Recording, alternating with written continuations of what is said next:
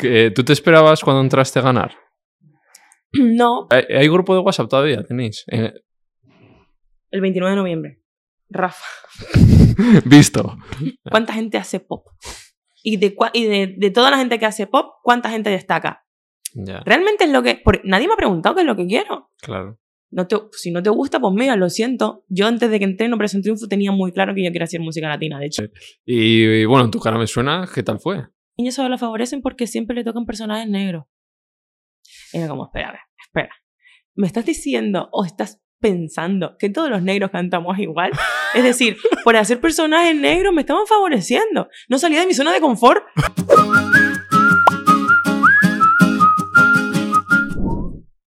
Nuevo episodio. Tenemos una invitada de lujo. Eh, bueno, es que no la podemos encasillar en ningún sitio, porque diría cantante, pero es que pf, baila, actúa, hace de todo, es muy polifacética. Hablaremos de su historia, es triunfita también, Sí.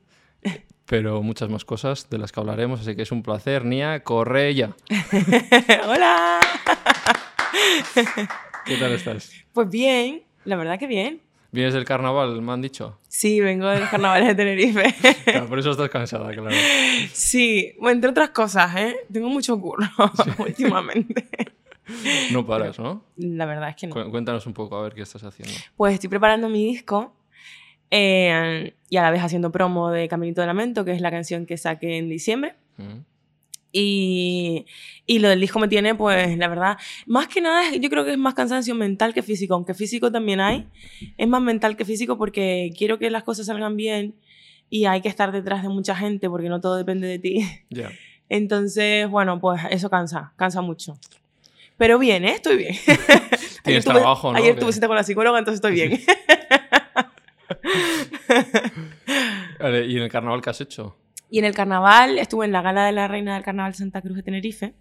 Hice una abertura que, que era con mil, 1.300 personas, 1.200 personas. Aquello era una locura, ¿eh? Yo nunca Sí. había visto nada así. Ahí era la primera vez que iba a los carnavales de Tenerife también a actuar. Mm. Y fue una pasada. 1.200 personas en el escenario, hice una abertura y luego hicimos como eh, un momento canario donde muchos artistas canarios hicimos como nuestras Ah. canciones. ¿Tú eres de Canarias? ¿De qué zona? De Gran Canaria, De Las Gran Palmas. Canaria. Sí. Yo soy del equipo de baloncesto de Gran Canaria, ¿eh? Del Gran K. Aunque soy vasco, pero yo soy del Gran Canaria de toda la vida. Tengo todas las camisetas. Yo bailaba en el Gran K. Sí. Sí, como cheerleader, ¿eh? Qué sí, sí. cosas. Vale. Eh, entonces, promoción, vas a sacar nuevo disco. Sí. ¿Tiene nombre? Bueno, pero es que el disco sale en mayo, pero no he anunciado nada. Ya. Pero sí. sí. Vale. bueno, te puedo decir de qué va. Pero bueno, va de, de todo lo esotérico, la buena y la mala suerte. O sea, nace porque a raíz de una mala experiencia que tuve, empecé a darme cuenta. En realidad no era buena suerte. Simplemente tenía que pasar. Y yo, para tener concepto del disco y como. Para mí, lo- lo- era como: esto es un golpe de suerte que me ha pasado Mm. por ponerle nombre. Y a raíz de ahí, pues nació todo el disco. En plan, a raíz de ahí salieron más canciones que, que mm, o sea, para mí Caminito de Lamento es la de la mala suerte y a raíz de ahí pues salen todas las demás que son, hablan pues eso de lo esotérico, de los siete nudos, de... ¿Por qué vuestra edición estáis todo el día con el oráculo, con las cartas? No sé, es verdad. Samantha también, verdad. también en el disco es de oráculo. Y mira que no creo en estas cosas. No sé. ¿Qué os pasó ahí en esa edición? No lo sé. Es verdad, ¿eh? Sí, May, sí. el disco también, es verdad. No lo sé, la verdad. Vale. ¿Y algo más de aparte de la música? Que tengas algún programa, porque está, te he visto en bastantes sitios también. De momento no hay programas de televisión y espero que no haya programas de televisión durante mucho tiempo. Es que, a ver, al final la tele es guay por un lado porque tiene, te da exposición y te da mucha visibilidad. Claro. Si no la tienes por otras cosas, entonces es guay. Pero no deja de ser tele, es mucho tiempo, también cansa. Sí, ¿no? Es muy cansado. Sí. Así que bueno, me quiero centrar ahora, por lo La pronto en música, el ¿no? disco, en mi, en mi música y Mm. luego ya pues veremos. ¿Y conciertos y tal? ¿Tienes algo planeado? Y conciertos, hombre, me molaría hacer gira este año. A priori tengo un par de festivales así ya cerrados. Y bueno, espero que cuando salga el disco pues vayan saliendo Mm. cosas. Que el año pasado me pasó que de repente a final de año empezaron a salir conciertos y era como, venga, vale. No me lo esperaba y, ha- y ha sido guay. Entonces, bueno. ¿Estás con disco, con discográfica o No, estaba con Sony hasta septiembre o así. así? Y bien, o sea, Soy feliz. Todos los que vais pasando vais cayendo de discográficas. Sí, soy feliz. O sea, creo, que es la, creo que es la mejor respuesta que te puedo dar. ¿Tiene también más trabajo igual porque te lo tienes que mover tú o...? ¿Sabes qué pasa? Que es que antes también me lo estaba moviendo yo. Entonces, quizás la, el momento de inversión a la hora de hacer los videoclips o algo así lo podemos notar más. Pero siempre hay alguna marca que te echa un cable, está mi manager ahí a full. O sea, se puede. Mm. Se puede. La suerte que tengo un equipo de management que es muy bueno y al final ah. ellos están como hiper mega involucrados y confían muchísimo en el proyecto. Entonces, por ese lado no me quejo. Vale, pues vamos a tu historia. vamos allá. ¿Hasta dónde vamos? A ver, vamos, vamos a tu a Gran Canaria. Antes de OT y todo esto. ¿Cómo, cómo fue tu juventud? Pues mira, eh, siempre me ha gustado cantar desde pequeñita. Eh, sí que es verdad que, mm, pues, es lo típico, nunca sabes a qué te vas a dedicar. De repente mi abuela con nueve años me escuchó cantar. Bueno, yo cantaba antes, pero con nueve años dijo, la voy a montar en clase. A ver si de repente a ella, pues bueno, pues le gusta y quiere seguir. Y desde entonces, pues, he ido formándome. En Canarias estuve en el, em, en el coro oficial de la Filarmónica allí, que ahí hacía como más técnica, más canto lírico, era como un coro, era diferente. Y luego ya me metí en clases eh, de canto más moderno y también daba técnica, luego me metí en las animadoras del básquet, en la CB, hacíamos eventos deportivos y con ellas viajé mm, por todo el mundo porque hemos ido a un montón de sitios y eso fue muy guay. Y de repente descubrí el deporte y dije, ostras, me gusta el deporte. Entonces decía, en Canarias en la música no, no voy a llegar a nada, entonces no sé, ya todo lo que podía hacer lo había hecho. Entonces no sé si de repente el deporte me va a molar y venga, voy a empezar a estudiar eh, actividades físico-deportivas a ver qué pasa. Y me dio por ahí, vi el casting de, del Rey León y dije, ¿por qué no? Esperé a cumplir 18 porque lo había visto y no tenía los 18 años todavía. Y yo decía, a ver si por, yo qué sé, no sé si me van a coger y de repente cosas que a una se le pasan por la cabeza. Y nada, cumplí los 18, me presenté al casting y me vine para Madrid. Y mm, con 19 llegué aquí, sí, con 19. Y desde entonces, pues, no he parado de currar. ¿Con quién vivías o cómo hacías? Pues justo tenía dos amigas de Canarias que estaban em, estudiando aquí. Dos, una de ellas había estado conmigo en las animadoras, entonces ya nos conocíamos. Y me vine con ellas a vivir y estuvimos ahí compartiendo piso las tres, un año. Luego me intenté mudar sola. Fue un intento porque me eché novio y duré en el piso seis meses. y ya luego, eso, Rey León cuatro años. Tres, cuatro años, sí. Y eh, luego me fui a Ibiza, a, a, un cabaret, nada que ver con el musical, todo lo contrario. Estuve dos años allí y luego ya llegó el Has parado, ¿eh? Es muy guay porque, o sea, echando la vista atrás, o sea, son 10 años que llevo aquí. Claro, claro. Es que fuerte. en los 10 años no paraba de, de trabajar y, además en el escenario. Tampoco, y no, no, sería fácil salir de tu tierra para venir aquí igual mucho tiempo sola también de... De hecho, cuando hice el casting y me cogieron me, llorando que no quería venir. No quería venir, no quería venir porque me daba muchísimo miedo, porque toda mi familia está allí. Sí que es verdad que yo he sido siempre muy despegada. Mm. Entonces, por ese lado, al final era como cuando llegué aquí, hice mi vida y sí que es verdad que echaba de menos, pero no era la sensación de no estoy en mi hogar, no creé mi hogar. Y creo que como he sido tan independiente, yo creo que eh, más que nada todo viene a raíz de eso. Pero mm, pero verdad que, que nunca me ha gustado estar sola. Es raro, porque tengo mi familia lejos, pero nunca he sabido estar sola hasta que llegó Operación que ahí... ahí aprendí. vale, y eh, el Rey Leos, igual cuando fui a verlo, igual estabas tú. ¿En qué año fui? Ni te acuerdas, ¿no? Hace cinco años igual. ¿Qué estaba haciendo yo hace cinco años? Eh, no, no, ya no ah, estaba. Ya porque eh, de bueno, aparte vais súper maquilladas, o sea, o sea, a mi abuela, la pobre, le costó saber quién era. O sea, lo bueno es que ella fue dos veces, fue cuando hacía de elenco y fue cuando hacía de Nala. Entonces, cuando hacía de Nala, tenía que saber quién era sí o sí porque solo era Nala. o sea, empezaste de elenco. Sí, hacía elenco y cover de Nala. Ajá. ¿Y cómo ascendiste a...? En realidad el cover me lo dieron nada más entrar. O sea, por rango vocal y por características, al final, eh, si eh, tienes posibilidades, pues ya te lo dan, te preparan para, para hacer cover desde que entras. Y me, yo eso, me entré de, de elenco y luego estrené como... Joder, ¿y cómo es estar ahí en el Rey León? Que es yo creo de los espectáculos que toda la gente de todos los sitios vino a ver.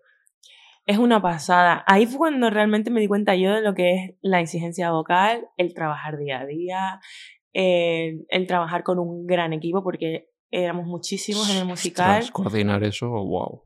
Y es una pasada porque, claro, en el escenario somos tantos que es que no te puedes equivocar, tienes que estar siempre concentrado, pendiente. No es como yo, por ejemplo, ahora un concierto, si me equivoco hay mucha gente que ni se da cuenta, ¿sabes? Pero aquí no. O sea, una posición mal y te llevas por delante, te llevan a ti por delante o te llevas tú a alguien por delante. Claro, tienes los numeritos marcados en el escenario y sí, es una pasada ese musical. Y será muy exigente y también mucha presión, ¿no? De... sí y no. O sea, es decir, yo los, los dos primeros años, incluso el, primer, el primer año y medio, para mí era, me hacía muchísima ilusión. Pero llegó un punto en el que al final estás haciendo todos los días lo mismo. ¿Era todos los días? Menos los lunes. Todos los días y a veces eh, dos funciones diarias. Eh, semanalmente muchas veces hacían más de, de cuatro funciones. O sea, en, o sea, en fin de semana sueles hacer eh, dos funciones sábado, dos funciones viernes y a veces algunos domingos o los días festivos. Es una pasada. Y acabarías agotada, ¿no? Sí. Acababa que yo decía, a mí me gusta trabajar porque estoy haciendo lo que me gusta. Entonces yo quiero ir con ilusión, no quiero decir, voy a trabajar. Entonces cuando llegó, un, llegó ese punto que dije yo, quiero estar más fuera que aquí. O sea, yo tengo la cabeza en, hacer cursos. En... ¿Y te fuiste tú? Sí, me fui yo. ¿Y qué, pagarían bien ahí en el Rey León? Yo creo que de los musicales creo que es el... Solo por lo que llenan todos los días. Pero, Pero claro, sois muchísimos también, claro. Somos muchísimos, la infraestructura, todos los técnicos. Ah, claro. Es que claro. Muchos sueldos ahí. Y los corsets, por ejemplo, de las leonas están hechos a mano. Eh, cada corset está valorado en 4.000, 5.000 euros. Y somos... ¿Qué dices? Es 12 leonas, creo. No me acuerdo. Yo creo que eran 6 cantantes y 6 bailarinas o algo así o más, no lo sé. Pero vamos, que te hablo del Corse de las Leonas, pero allí había mucho más.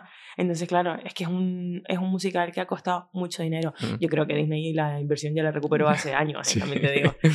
Em, y sí, que se cobra bien. Yo creo que de los musicales, cuando yo estaba, era de los mejores, mm. de los mejores que te mm. pagaban. Vale, y de ahí te ibas a Ibiza. Y de ahí me voy a Ibiza, a un cabaret, al lío. Todo lo contrario. Todo lo contrario, nada que ver. Pero yo creo que ha sido el mejor trabajo que he hecho, sin duda. Y si de repente la música no llega mm, a más, es decir, si hay un punto en el que yo me estanco o me pasa lo que me pasó en el Rey León de no más ilusión, yo creo que tengo las puertas abiertas en el Leo y yo volvería. Encima ahí, ¿no? sí. Es que es una pasada hacer trabajo. Mira, estás seis meses en Ibiza, ¿vale? Ah, ya, solo con eso. seis meses en la playa, que yo vengo de la playa. seis meses en la playa, entras a trabajar por la tarde, con lo cual tienes todo el día para irte de calas, irte a comer o hacer lo que quieras, o descansar en tu casa, pero tienes buen tiempo. Claro. Em, eres tú, no estás disfrazado, ni llevas una leona en la cabeza. Te dejan ser, te pagan súper bien. Em, te pagan el piso, no tienes prácticamente gasto de... Robert, nos vamos de cabaret. es que es una pasada. O sea, para mí eran todo, pero es verdad que estás trabajando en un cabaret con todo lo que eso conlleva. Es decir, la gente va a divertirse. Ya, eso es lo... está Muchas veces la gente está borracha. Eh, se fuma, no te hace bien a la garganta. Eh, Pesados. Gritan tú tienes, o sea, vas por la sala, hay veces que no te apetece, por ahí, em, hola, buenas noches, no sé cuánto, o, ¿sabes? Sí. Pero, no sé, aún lo pongo en una balanza sí, hay más y me positivo compensaba todo lo demás que al final eso. Bueno, está guay que tengas un plan B, eso, eso es muy importante. Bueno, en realidad no tengo plan B, o sea, es oh. decir, es la música. Sí. No hay otro. Pero que dices, bueno. Pero, pero sí, en dinner shows, ¿por qué no? Estuve en el Leo, también me fui a Dubái a trabajar en un dinner show. Así, ¿Ah, Y también me moló la experiencia fue más duro porque en el lío yo tenía familia de haber estado, mm. no sé, al final conocía mucha gente de, mm. del mundillo. Pero, pero también, de repente, si aquí en España no, no sale, me voy a otro lado. Sí. y se paga mejor también, te digo. ¿eh? Vamos, ya hemos dicho que es muy polifacética y que no le importa para aquí, para allá, hace todo. Es buscavidas, ¿no? Sí, no me queda otra. Claro. No tengo una familia que me pueda echar un cable. Vale, y de ahí llega el casting entonces. ¿Estás tú trabajando en Ibiza y, te- y lo ves o...? Eh, un compañero mío del lío se va a presentar al casting y me dijo, oye, vente, que voy a ir a Mallorca. Ah, Y era como, ¿tú crees, Gio, que nos van a coger habiendo trabajado eh, profesionalmente? Claro, eso es verdad, eso era diferencial en ti. Claro, yo decía, es, es complicado que me metan dentro de la academia porque ya ya he currado en, Claro. en el mundo. Es verdad que no en la industria musical, Sí, pero ya es están artístico, sí. musicales, claro. Entonces, bueno, me voy a presentar y a ver qué pasa. De hecho, la mañana que me, me iba a Mallorca era hiper mega temprano, me tenía que levantar como a las cinco y media o así, era como, no voy a ir. Y me acuerdo que mi ex me dijo, venga, que ya te has comprado el billete, no te vas a quedar aquí, que lo vas a perder, no sé cuánto. Pues digo, venga, vale. Y me desperté y fui. Pero no iba a ir. Sin ninguna gana. Es fuerte. Sin ninguna gana porque no tenía, porque yo ya, o sea, era como, para que no se me quede. ¿no? la- No, y pa- más que nada era. Voy a presentarme para que no se me quede la espinita. Pero en realidad sé que por haber trabajado profesionalmente no me van a coger. Claro. Y mira, ¿Cómo viviste esos primeros castings? pues súper nerviosa. Aquí era un campamento. Claro. Aquí era un campamento. De repente todos éramos amiguísimos.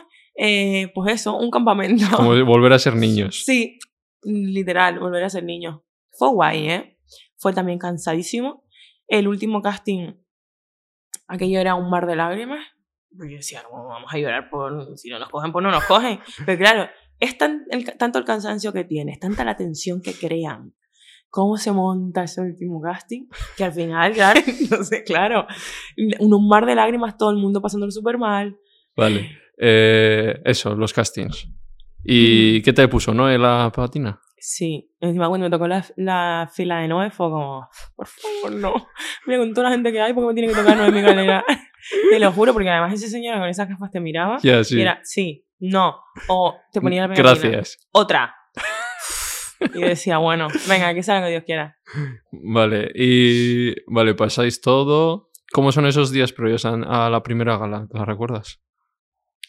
Ostras, pues los días previos a la primera gala, creo que entramos, no me acuerdo si fue el 9 de enero, no, el 2. El 12 de enero eh, de- hicimos la gala cero, sí, el 12 o el 13.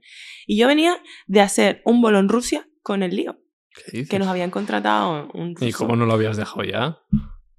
Pues porque no sabía si iba a entrar, en- o sea, yo iba a la gala cero, pero allí no, nadie te Ah, da... Claro, en la gala no te Ya, te aseguran podías pasar. ahí. Entonces, claro, no me quería ir del lío, estaba triste. Por cierto. mi café, que se me ha enfriado. No me quería ir del lío, estaba triste. Mm. Pero tenía que dejarlo porque si entraba ya. O sea, ya. No estás ilusionada 100%, como otra gente igual podía estar. Pues tú ya tenías al final tu curro, claro.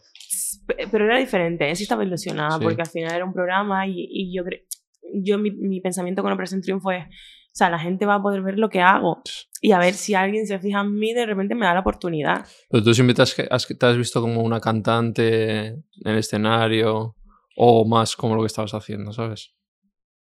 Uh, esa es una gran pregunta. Siempre me he visto cantando, pero siempre me he visto en un escenario, en realidad. Lo que pasa que hay veces que también te planteas si puedes llegar a, a vivir de tu música, entonces Claro. era algo que tampoco lo tenía muy seguro eso. Pero siempre, siempre me he visto en un escenario, Sí, eso sí. De una forma u otra, Sí. claro. Eso siempre. Mm. Porque es lo que me da la vida. Vale, y esos días llegas a la, a la gala cero.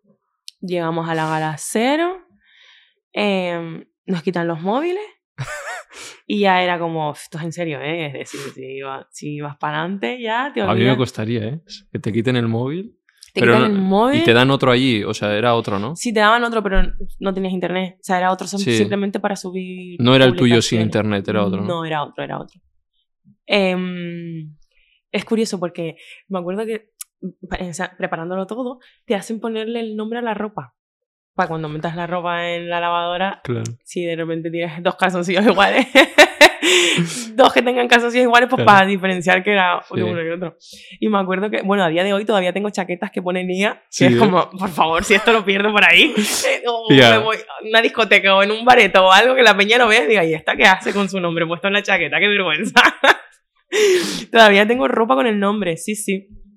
Nada, los días previos, eso, eh, estuvimos tres o cuatro días antes en Barcelona, en dos hoteles diferentes, que de hecho no nos dejaban salir porque no nos podían ver, porque nadie sabía quién estaba en la gala cero. Claro. Pero nos fuimos al cine y todo, nosotros Sí. hicimos lo que nos dio la gana.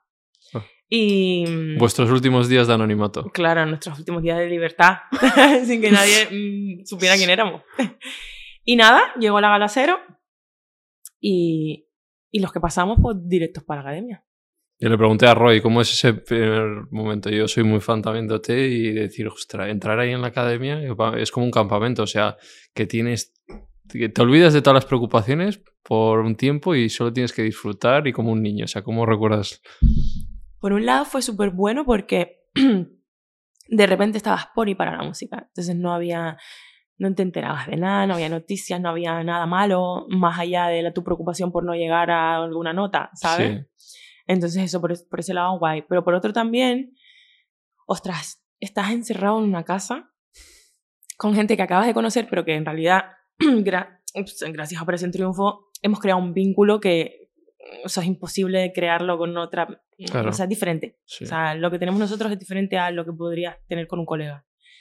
Eh, pero también eso es, es complicado porque, porque, tío, porque cada uno es de su padre y de su madre y porque estás metido en una casa que no puedes salir a respirar, que es lo máximo Hablar con los puedes- tuyos. Claro, con tu mejor amigo, con Claro. tu, yo qué sé, No puedes decir. no puedes. Yo cuando me, dan, me frustraba, me daban ganas de llorar, lo que hacía era cantar una canción para intentar salir del bucle. Este bastante anxiety. Sobre todo ya el, por último. la- cu- Cuando volvisteis. No, antes de salir. Antes de salir. Que por un lado, o sea, ahora echando la vista atrás y habiendo vuelto a entrar y todo eso, al final es guay. Pero yo creo que por un lado me vino bien haber salido. Porque mi cabeza ya, justo esa semana, la había pasado fatal. No sé, me sentía sola, Mm. aún estando con gente. Entonces, no sé, esa semana fue dura. Vale.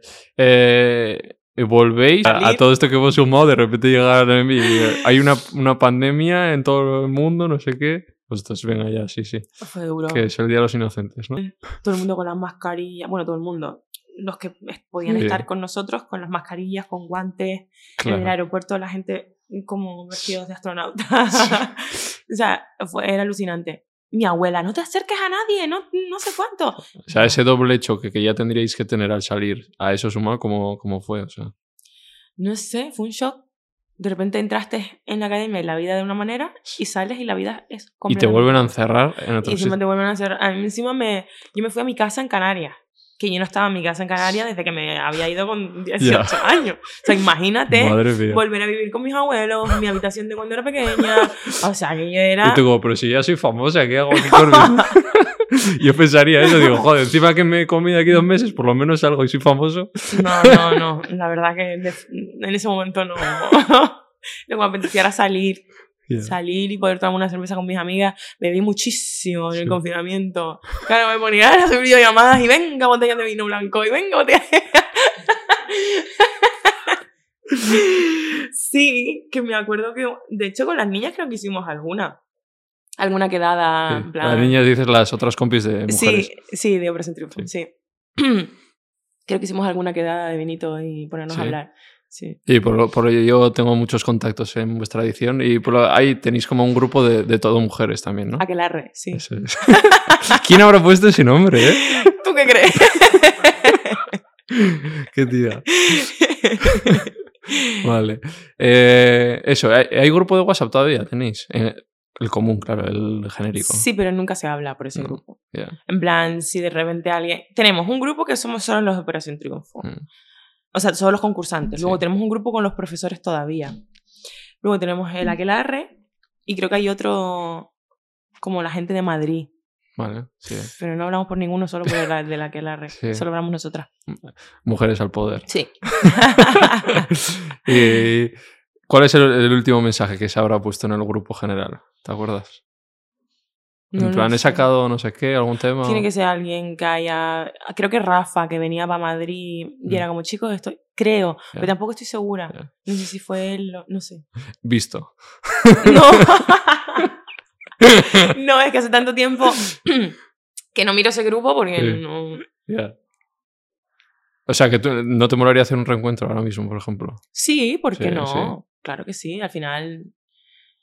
No sé, hemos vivido una experiencia todos que no hay resquemor con nadie. No. O sea, podemos quedar perfectamente todos, Sí. que no pasa nada. Sí que es verdad, me decía Roy, que allí, por ejemplo, como que tienes mucho vínculo con unos, de después sales y tienes menos, o al revés, con gente que igual ahí tenías menos, de repente que todo cambia afuera. O sea, Sí, o sea, yo había con gente con la que tenía muchísimo vínculo que a día de hoy casi ni hablamos.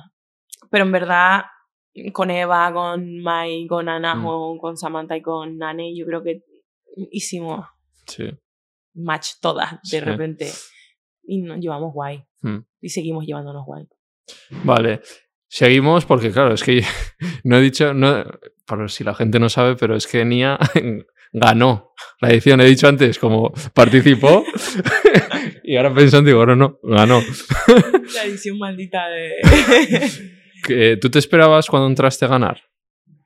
No, por la misma razón que te había dicho antes, por haber em, trabajado profesionalmente. De hecho, yo pensaba, yo digo, "Pff, seguramente en la segunda gala, no sé si la, no creo que la primera, porque muy mal tengo que hacerlo, pero pensaba que me despachaban rápido.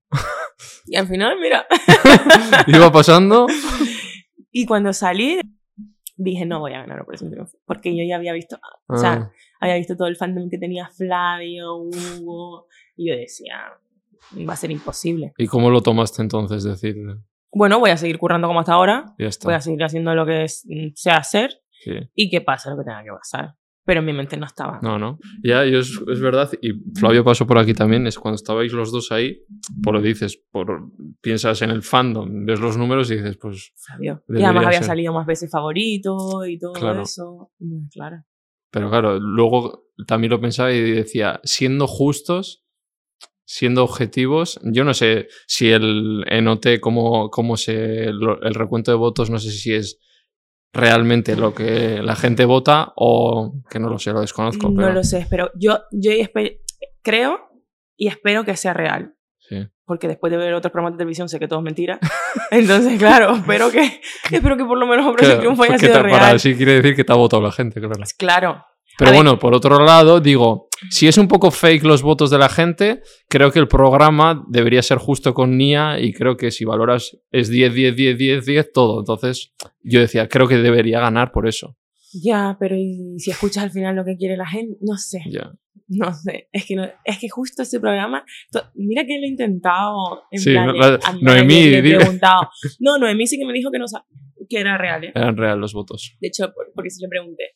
Y cuando salimos, sí que es verdad que me dijo que era real. Entonces yo creo que OT sí es real. Sí, pero- Eh, es sí, el, el que estéis con profes de Iván. Y luego, espera, que no me acuerdo cómo se llaman los grupos. Voy a buscar a alguien. Mira, Mai. Y voy a ver los grupos en los que estamos. ¡Wow! Éramos, eran más grupos de los que yo me Ostras. imaginaba. Ay, perdón. Los madrileños. Aquelarre, poquito se habla, veámonos más, los 30, qué maravilloso. Masterchef, que es ya. Perdón. Los 16 y Suárez. Ah, esto porque teníamos una canción con Andrés Suárez. El 29 de noviembre. Rafa. Visto. si es que lo sabía, ¿eh? Ay, familia, lo podéis compartir. Espero que os guste. Está hecho con todo el cariño. Pero estuvo, sí que le vi alguna story. Flavio estuvo con él, creo. Sí, lo he visto. No, Con pero esto Rafa. es del 29 de noviembre cuando sacó una canción. Ah, vale, vale. Y Madre de Dragones, que es Noemí, puso Hecho Beso Grande. Ah, Y Rafa puso Te quiero. Y Madre de Ah, Dragones vale, contestó vale. y nadie más contestó. vale. Somos un desastre, ¿eh? Dándome cuenta. un desastre. Y ya está, no sé cuál más. eh, O sea, en la que la red sí que, que hemos hablado mucho. Aquí sí que hablamos un montón. Y ya estaría. Los demás no se habla. Vale, eso, que nos hemos quedado ¿Dónde nos grupo. hemos quedado? Eh, en Operación Triunfo salimos. En lo de ganar. Las Eso, votaciones, si eso, no. vale. Cuando estás ahí con Flavio, ahí ya dices, ¿qué? And the winner is... Y tú. En ese momento estás tan nervioso que con la cabeza no se te pasa nada. Además, lo que le dije a Flavio, eh, normalmente yo casi prefería quedar segundo, porque sabes lo de la maldición del primero. A ver. a mí la maldición no me ha. O sea, no me ha hecho nada. Es decir, a lo por mejor eso ha sido sí- tu disco, por- de ahí... A lo- lo mejor viene por ahí, claro, no lo había ni pensado. A lo mejor sí que es verdad que me tengo que ir a hacer una limpieza porque la maldición me ha caído en algo, pero Que, No te va mal, es verdad que para ser ganadora no te va mal. Es que no, yo no he parado de trabajar. Si se supone que la maldición es no currar, pues Claro. mm, a mí no me ha funcionado. Pero te habían dicho, ¿no? Te habrán Sí, estado claro. diciendo. Y además yo lo he visto también, que Sí. en todas las ediciones, al final el que gana es el que menos tirón tiene, Total. ¿no? Menos Amaya, ¿no? Que ganó también. Sí, ¿Y qui- quién ganó en la siguiente? Famous. Famous. Eso es. Vale. Pero bueno, el de Amaya es el de Aitana y es, Lola claro. Indio. Claro. Esa edición todo bastante bien. Claro, es que a ellos no. ¿Y cómo, bebí- cómo habéis visto? ¿Teníais comparaciones con otras ediciones? ¿Sabes qué pasa? Que yo la, la edición anterior no la vi. Yo vi la de la de Aitana, que era Amaya. Esa sí la vi. La anterior no la había visto. Mm. Ya. Yo sé que tenía el mismo ropero que Famous y el mismo número de casting que Famous. Sí, ¿eh? Ahí va. Sí. ¿Y cuál fue tu peor momento ahí en, en la academia? Mi peor momento, la última semana, creo, de... O sea, la última semana de antes que nos fuésemos a casa y volviésemos Mm. a entrar. Esa fue mi, mi, peor, mi peor momento. Estaba bajísima de ánimo. Estaba mal, estaba mal. Necesitaba estar con mi gente. No sé. Mm, Me sentía mal, estaba mal. ¿Y te arrepientes de algo que, que hayas hecho ¿Qué va? en la academia?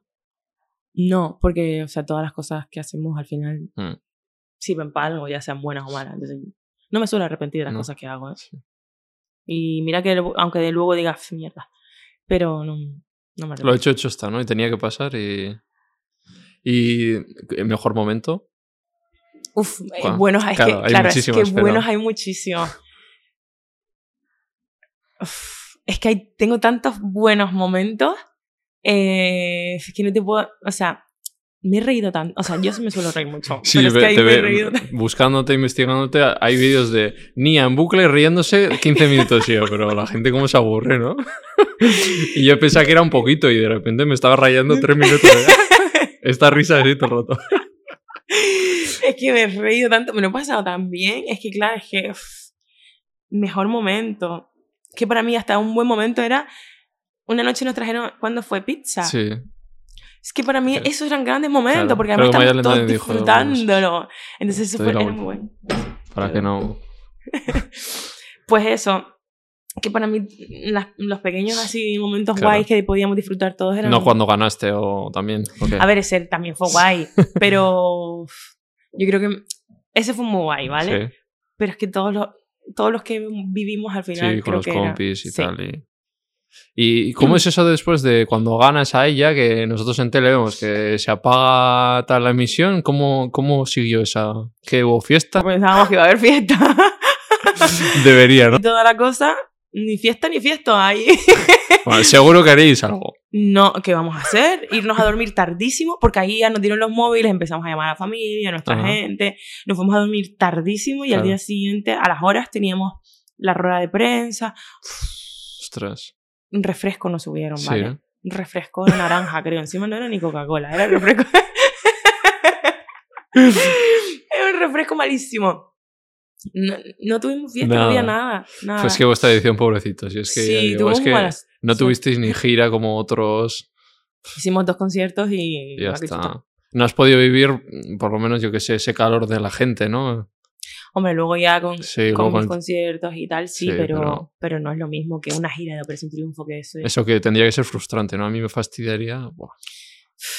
Sí, no, porque tampoco, como no lo habíamos vivido, pues tampoco sabemos Ya. qué es. Lo, lo hemos visto quizás en otras Sí. ediciones, pero tampoco era comparable, porque obviamente la audiencia de la edición de Amaya no era comparable a la audiencia que tuvimos Claro. nosotros. Nosotros tuvimos muy buen tirón en redes sociales, es verdad que ahí sí que tuvimos un buen tirón. Sí, Pero mm, no lo vivimos. Nuestra Mm. firma fue muy guay, claro. pero tampoco sabemos que había más. Y cuando coges ahí el móvil, de repente, ¿cómo es eso? Se bloquea, ¿no? Un rato tuve que esperar, Sí. re- real, ¿eh? Eh, Nada, llamé a mi abuela, a mi mejor amiga y poco más. ¿Cu- ¿Cuántos seguidores tenías antes de entrar?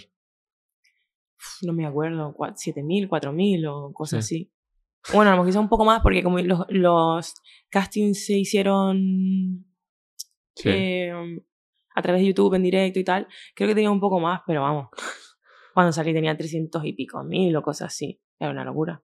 ¿Y cómo gestionaste eso? La verdad es que bien, pues como se me da tan mal, es decir, tampoco es que eso me volviese loca. Claro, ¿Y las críticas o...? Se me daba igual. No, no era algo que me... Mm, más que... Fue un choque, fue raro. Es que no sé explicarte.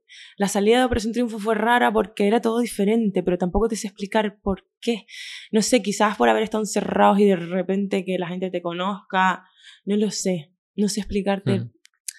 Tú, tu críticas además tampoco habrás tenido muchos, ¿no? No, alguna que otra, pero tampoco. No. No. que te van a si, si no hacías más que currar todo el día, o sea.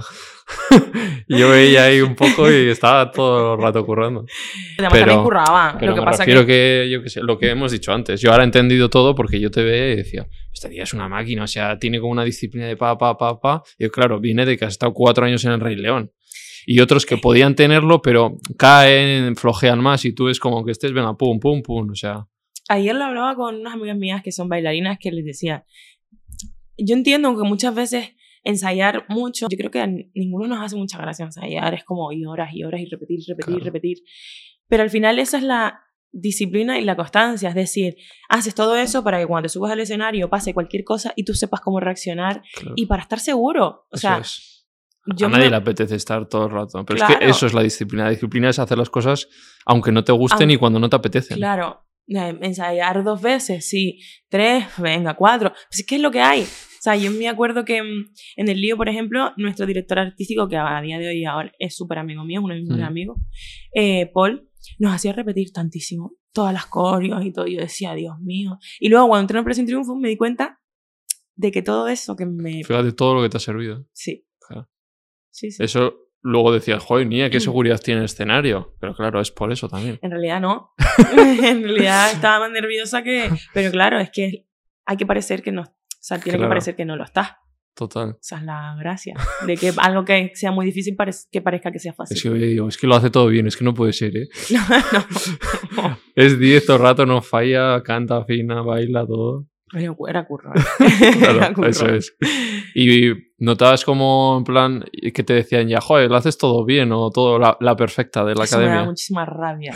Eso me da muchísima rabia porque no es, no es perfección, es trabajo. Claro. Entonces, mira, ahora, por ejemplo, con el Benidorm Fest, yo veía comentarios de gente que a un, a un artista le decían como, da igual cómo le salgan estas, eh, en esta final, porque si vamos con este artista, en dos meses se puede preparar y puede llegar a, hacerlo como perfecto, tanto afinación como controlar la respiración. Eso es mentira.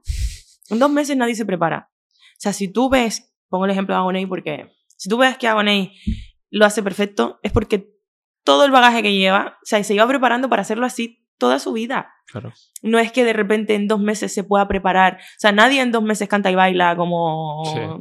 Ya me puedes poner a mí dos meses que. Que no, que no, pero ni a ti ni a nadie, es que no se puede. O sea, es que esto viene de atrás. Claro. Si, si, si llevas currándotelo tiempo, al final sale el trabajo, pero en poco tiempo no va a salir. Total. Claro, y ahí marcaste tú la diferencia, claro, también, yo creo. Sí, no sé. ¿Y has seguido el Benidorm Fest? Eh, sí, vi la primera, la primera se- preselección, sí. Y luego creo que la segunda y la final no porque me pilló currando. Mm, ¿Qué te pareció? Pues guay, y al final, a ver, a mí me hubiese gustado eh, que mm, Agoney fuese, pero porque al final lo quiero mucho, porque sé cómo curra, porque al final le tengo mucho, mucho cariño. Pero bueno, me gusta también Blanca Paloma y me gusta eh, la propuesta que va a llevar. Mm, Creo que fuera se va a aceptar bien, creo que lo van a entender y Sí. creo que es guay, sí. A mí me gustaba Noche Entera. A mí Noche Entera, creo, de todas las canciones, creo que es la que más me gusta, o sea, la que más me pondría, Claro. pero no sé si para Eurovisión, ¿No, no, eh? sé si la vería en Eurovisión. No sé. Como si ha triunfado tanto aquí, ya luego dices que igual allá, vete a saber, ¿no? Claro. Eso acaba usted, tal. ¿Cómo es el salir de ahí? Empezar, venga. Ahí. Búsquese la vida, señora. Creo que eso ha sido de lo más duro, porque nadie te explica qué es la industria musical, cómo funciona, nadie te explica qué es una R, nadie te explica cómo funciona una discográfica, nadie te explica cuál es la función de cada quien, no te explican los contratos, no tienes ni Hay tantas clases que os dan, os podrían dar una pequeñita de eso, ¿no? Sí, eh, hubiese estado bien que, o sea, para futuras ediciones, Noemí, apunta. que claro, que les expliquen eh, cómo funciona todo. Sí, sí, lo que dices es que es una R. Yo no sabía que, a quién tenía que escribirle qué para preguntar, yo qué sé, nada. Claro, Lo vas sabiendo a medida que vas currando. Y te vas decepcionando a medida que vas currando. claro. Porque no, no sabes y de repente te decepciona gente también, ¿sabes?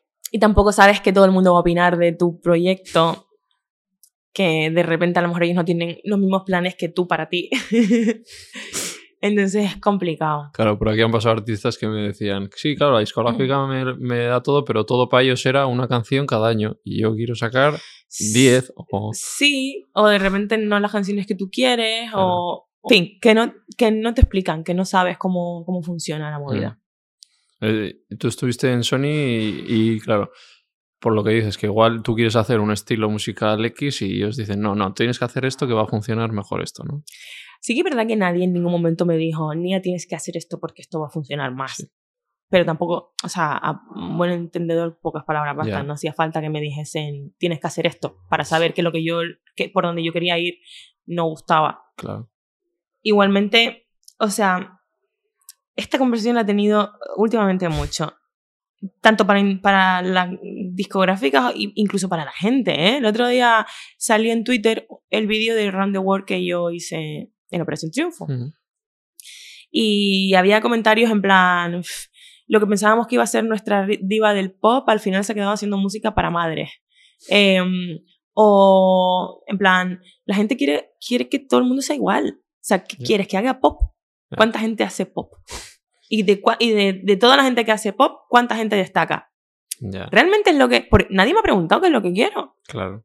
No te, si no te gusta, pues mira, lo siento. Yo antes de que entré en Operación Triunfo tenía muy claro que yo quería hacer música latina. De hecho, Sí. lo dije, bueno, me presenté con el I Like It al Ya. casting, es decir, y con una versión de Vanessa Martín a Bossa Nova. Bueno, era un Claro, cha-cha-cha, sí. algo así. Mm, Claro. A ver, yo ya sabía qué es lo que quería hacer. Es verdad que a lo mejor puedo hacer más cosas, que quizás es el problema, que como al final, tanto por lo bueno como por lo malo, saber hacer muchas cosas al final Claro. es un hándicap. Porque te, te Claro, la gente te veía como el, el, el Around the Sí. World este, ¿no? La gente que pensaba que yo iba a tirar por ahí. Y a ti eso no te... Es que, ¿qué voy a intentar hacer? Eh, la música que hace Beyoncé en español. Como que se comió un mojón. Sí, sí ¿tú crees? Claro. No sé, pero no se lo vales cree nadie. tanto para ello, ¿no? Pues no se lo va a creer nadie, porque no me lo creo ni yo. Claro, ya, eso sí. Si no te lo crees tú, Y que cuando me subo a un escenario lo que a mí me mola es la música latina. Y que se nota, y, lo siento, y al final la gente... O sea, hay gente que no le gusta la música latina que de repente viene a un concierto y acaba bailando. Porque, porque es felicidad y porque me lo paso en grande e intento que la gente se lo pase igual de bien que yo. ¿Y tú y no crees que, o sea, tú sabes que si hicieras más pop tendrías más eh, números, por ejemplo, que un nicho como la latina? No lo sé, tengo mis dudas. Tengo mis dudas porque es entrar en una competencia con con todas las niñas que hay que hacen pop, Claro, claro. todas las artistas que hacen pop, es entrar en una competencia donde no te quieres meter, porque ¿para qué? Si una no me gusta, Ya, o sea, no no no es que no me guste porque después lo escucho, me refiero, no lo canto. claro.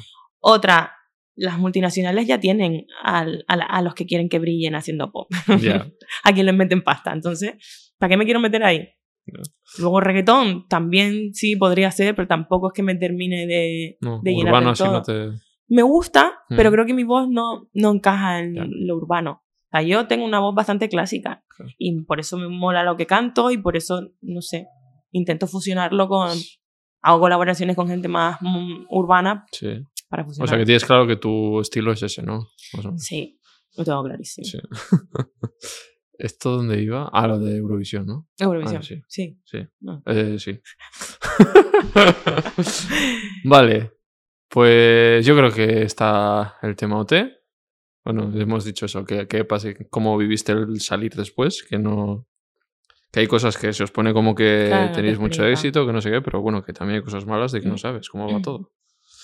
Vale, después, ese es el primer bloque, ha sido Operación Triunfo. Segundo bloque, eh, programas, todo esto, porque. Claro, varios. programas varios, he estado, vamos, yo ponía, mira, está ni aquí Eh, otra vez. otra vez la mesa esta.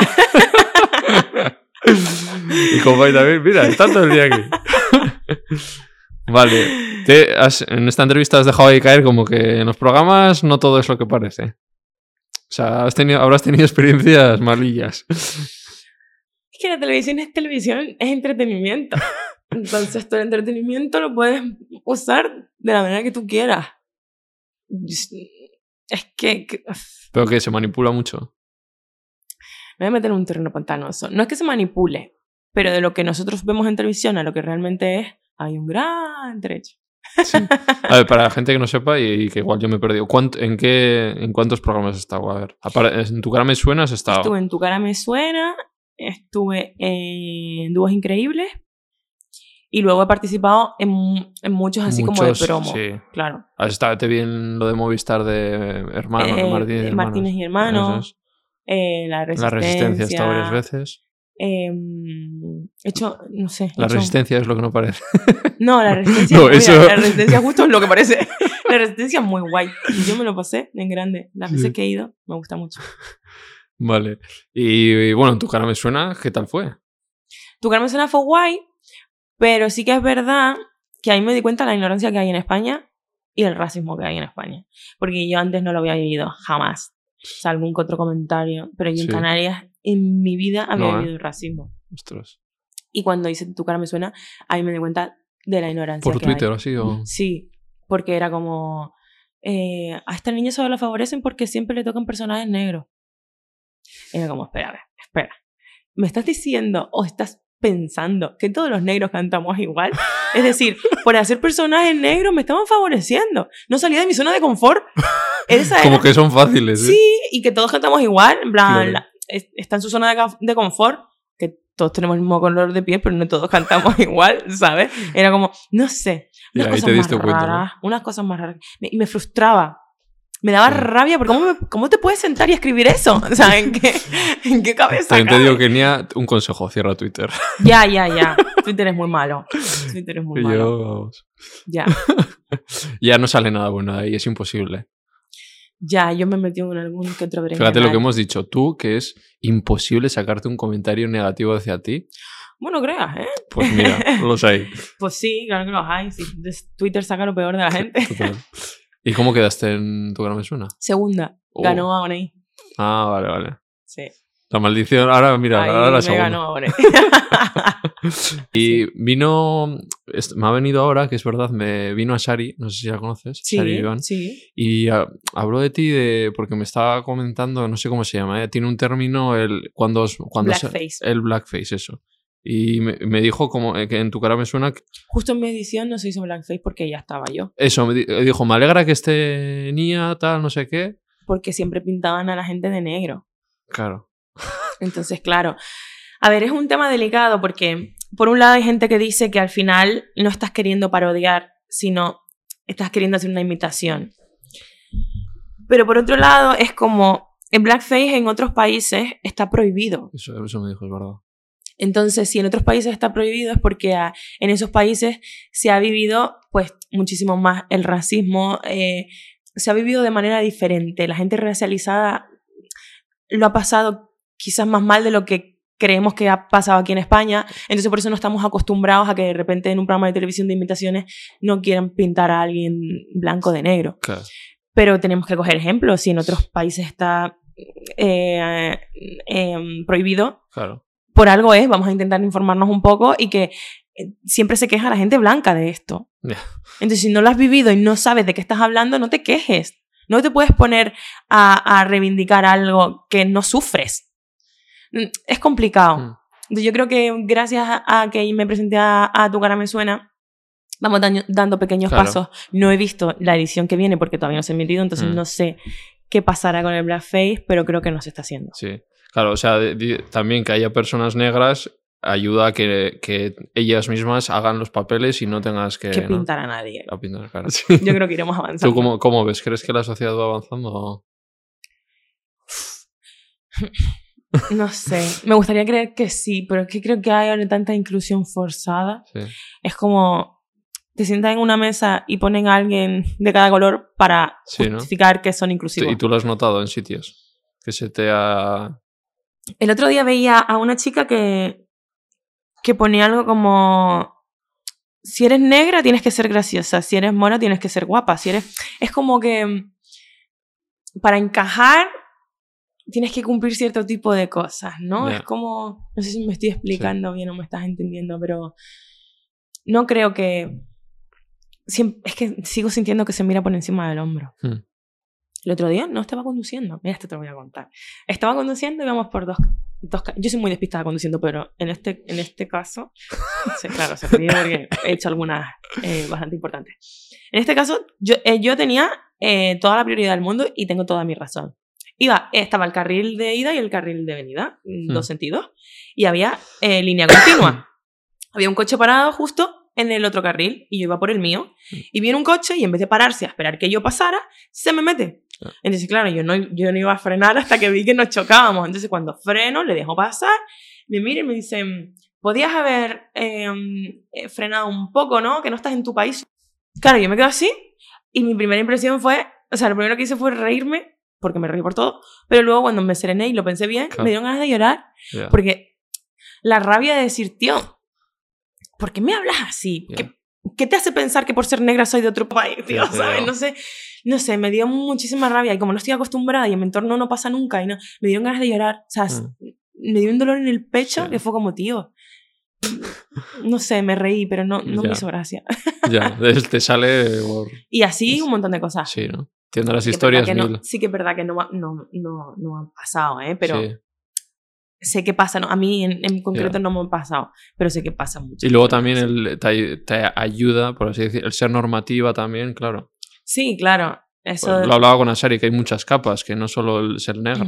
Si fuese negra, mm, a lo mejor estuviese más gordita o fuese más bajita o yo qué sé, fuese menos simpática, no lo sé. Y menos conocida también. No, no, seguramente no me tratarían igual. Claro. seguro. Pero bueno. ¿Y te llevas bien con Asari? ¿Has estado con ella? O sea, no he estado nunca ah. con ella. Sí que es verdad que eh, me han invitado varias veces a su ah. podcast pero siempre ha, cuadrado que siempre tengo curro. Entonces no he podido ir. Nos seguimos por redes, pero no mm, la conozco personalmente.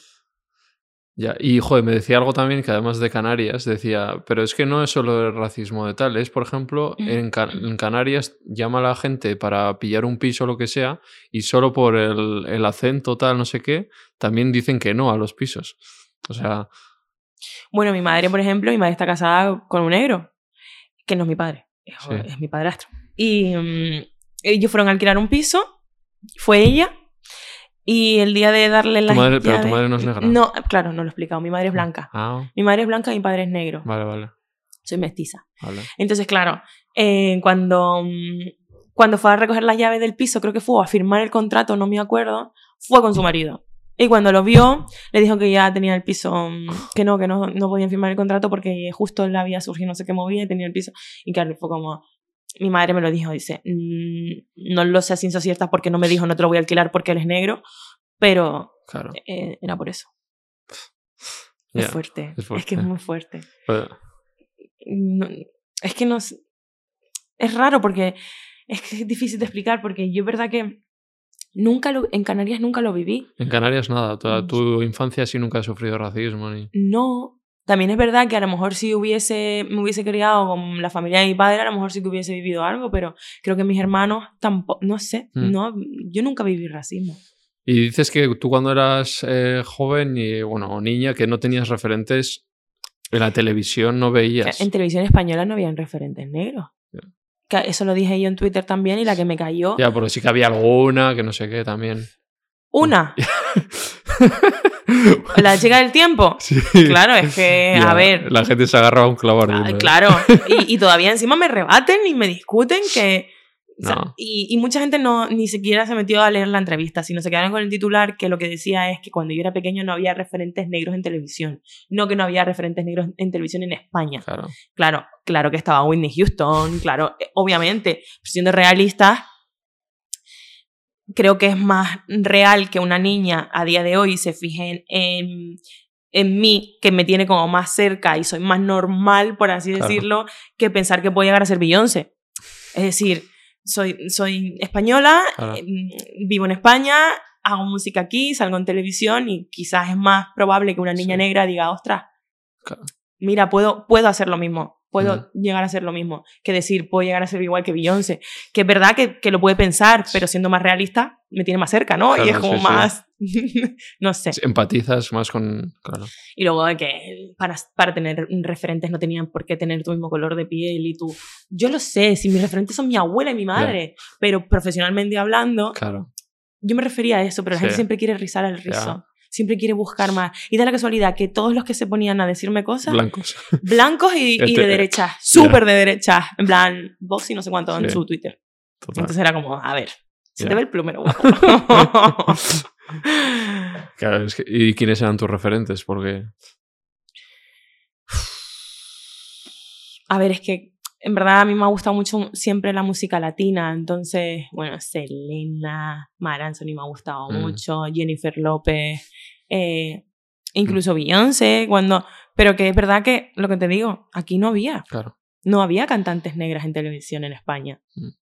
Ahora, nos dedica- sacarán una, pero bueno. Sí, bueno. Joder. Una. ¡Hala! Mira, ya te puedes, ya te puedes ir con, quedarte calladita y estar contenta. Tenías una negra en televisión te en digo. España. Es que no. Queda mucho por hacer. Sí que es verdad que hay un avance y las generaciones más Mm. jóvenes, pues ya están o estamos más concienciados, Sí. pero luego siempre que hay como un movimiento a favor de, luego siempre sale otro en contra de. En Sí. todo, pero en esto, en el feminismo. Sí, en eh, todo, en todo en está todo claro. es- Vale, bueno, pequeños avances sí que.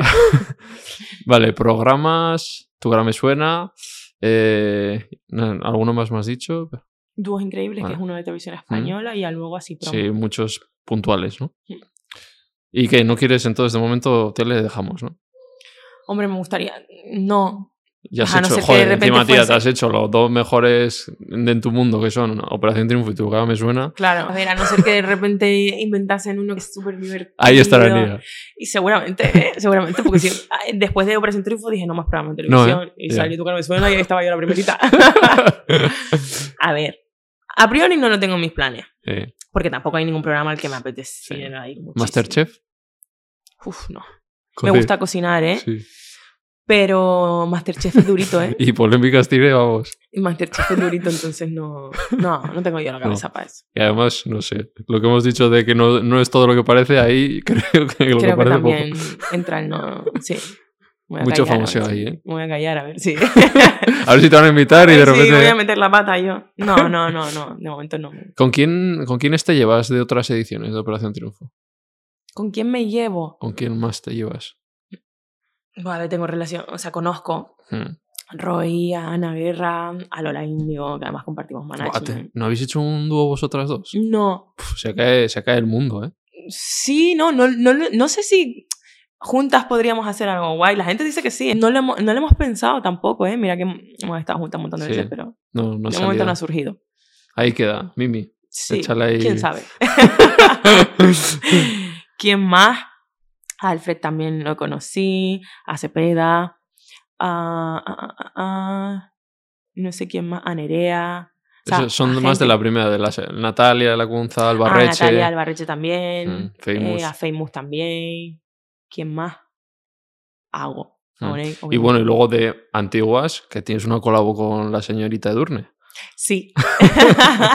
que has estado mucho tiempo con ella también. Sí, es ¿Qué- muy qué guay, tal? Pues súper. O sea, cuando salí, mm, quedé con ella, me acuerdo. Como también compartimos management. Mm. Y, mm, y me estuvo explicando un poco cómo ella lo había vivido, Claro. cómo, y encima... Te dio consejos. ella- más que consejos, su punto de vista. Y, y bueno, y a raíz de ahí, pues al final nos hemos hecho colegas. Mm. Nos llevamos muy bien. Y sacasteis el temita. Y sacamos Te quedaste solo. Sí. También mezcla explosiva, ¿eh? es guay. Sí. Eh, ¿Y qué, qué consejos te han dado así que re- siempre tienes como más presentes que, que recuerdas del mundo de la industria? en realidad el, el mayor consejo que me han dado es mi abuela. Y es el, yo llamé a mi primer EP Cuídate por ella. Porque cuando cada vez que ella me llama por teléfono y cuelga, Cuídate. cuídate, cuídate mi niña. Y nunca cobró tanto sentido la palabra cuídate hasta que me metí en la industria musical. Porque es como cuídate de verdad, ¿sabes? Cuida tu entorno, cuídate tú, tu cabeza. Entonces ahí entendí todo ese cuídate que me dice ella, que quizás ella no, no me lo dice con ese... Sí. Pero yo sí lo recibía de esa manera. Y creo que para mí es lo más importante.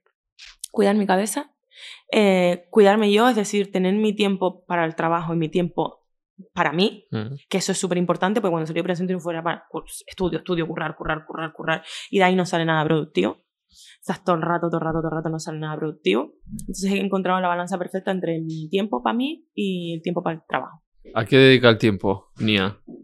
Eso es una canción, ¿no? ¿A qué, sí, hay una canción así, ¿a qué dedica ¿A qué dedica el tiempo? Buah, No o lo así. sé. No lo sé. ¿Y quién es él? No, no es esa. ¿Y quién es él? Sí, pero ¿a qué dedica el tiempo? ¿A qué? ¿A qué dedica el tiempo libre? ¿Es verdad? Que tengo mucha cultura musical. es verdad. Yo me crié, además, eh, porque a mi madre le gusta mucho Luis Miguel y todo esto, y ponía en casa muchos boleros. Qué fuerte. Sí, sí, es verdad. ¿Cómo es él? ¿A qué dedica el tiempo, Nia? Pues, mira, he abierto una vinoteca el 2 de Eso te diciembre. iba a decir, que aparte es empresaria, pero... Abrí una vinoteca con dos socios más. Eh, mi tiempo lo dedico a ir a probar vinos y a, y a estar con mis amigas. Beber, ¿eh? Beber es mi pasión.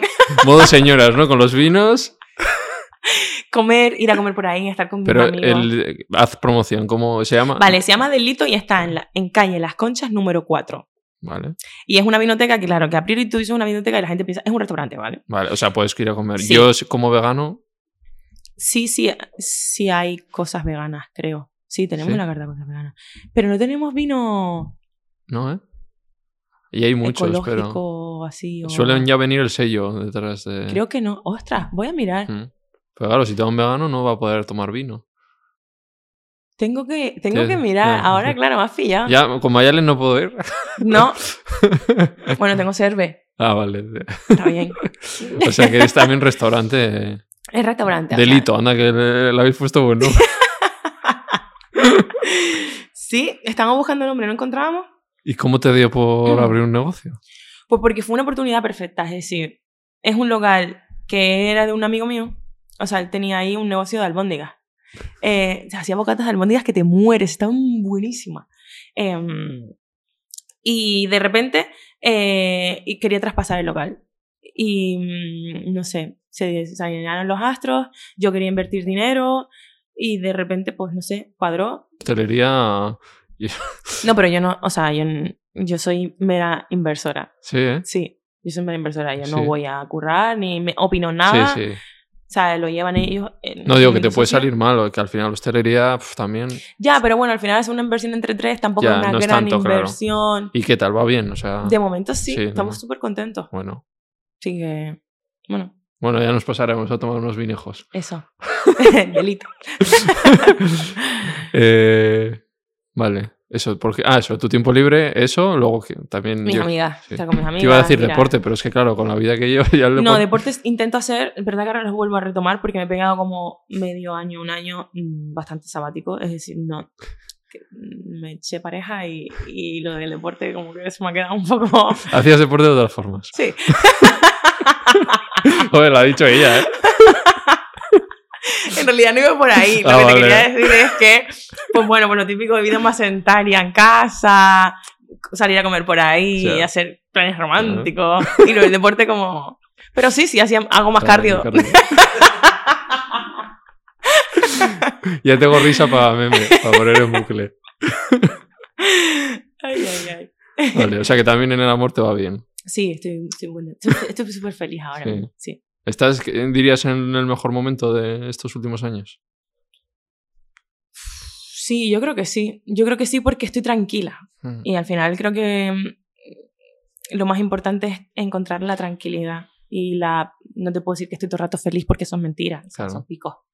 Pero es verdad que he encontrado el Sí, equilibrio. el equilibrio, ¿no?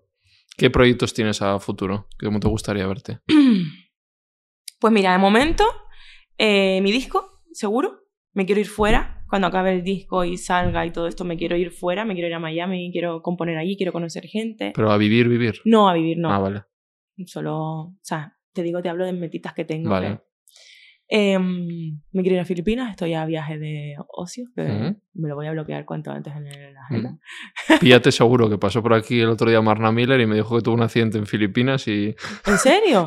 Ah, yo la sigo, pero no, me, Ah, sí. no, no la he, vis- no he visto. de hace tiempo eh, el viaje. Ah, vale. Sí, sí. Creo que me suena esto, es verdad. Que tuvo un accidente, Pues el estuvo no sé qué, el seguro. y- y es verdad, creo que me suena haber Y visto dice, eso. siempre pillaros esto porque si no habría sido, vamos. Pues mira, si me voy a Filipinas voy a pillar el seguro. Y que cuidado con las motos, que ya fue que, Claro. que se cayó en la moto. Claro. Yo, mm, o sea, seguramente si voy a Filipinas voy con mi pareja y, y se va a poner Sí. a conducir, no, Ah. no yo, porque si no, no vamos a llegar, vamos. es que soy muy despistada. Sí, ¿no? Súper despistada. Es cliché, pero los artistas soléis ser un poco despistados. Sí, puede ser, no sé, pero sorprendentemente nunca he tenido un accidente. ¿no? Pues tampoco tengo miedo conduciendo. No. Es decir, voy. O sea, me tienen que tener miedo de mí. Yo voy y voy. y entra el coche en un esto pequeño porque entra, boom, bam, boom, para adelante, para atrás. Autos de choque. o sea, tengo mi coche, el pobrecito. Sí, Sí, tocado. sí, pero bueno. Vale. O sea, viajes quieres hacer. Viajes, eh, quiero invertir en algo más, no sé en qué. En una casa, es lo- la mejor inversión. Sí.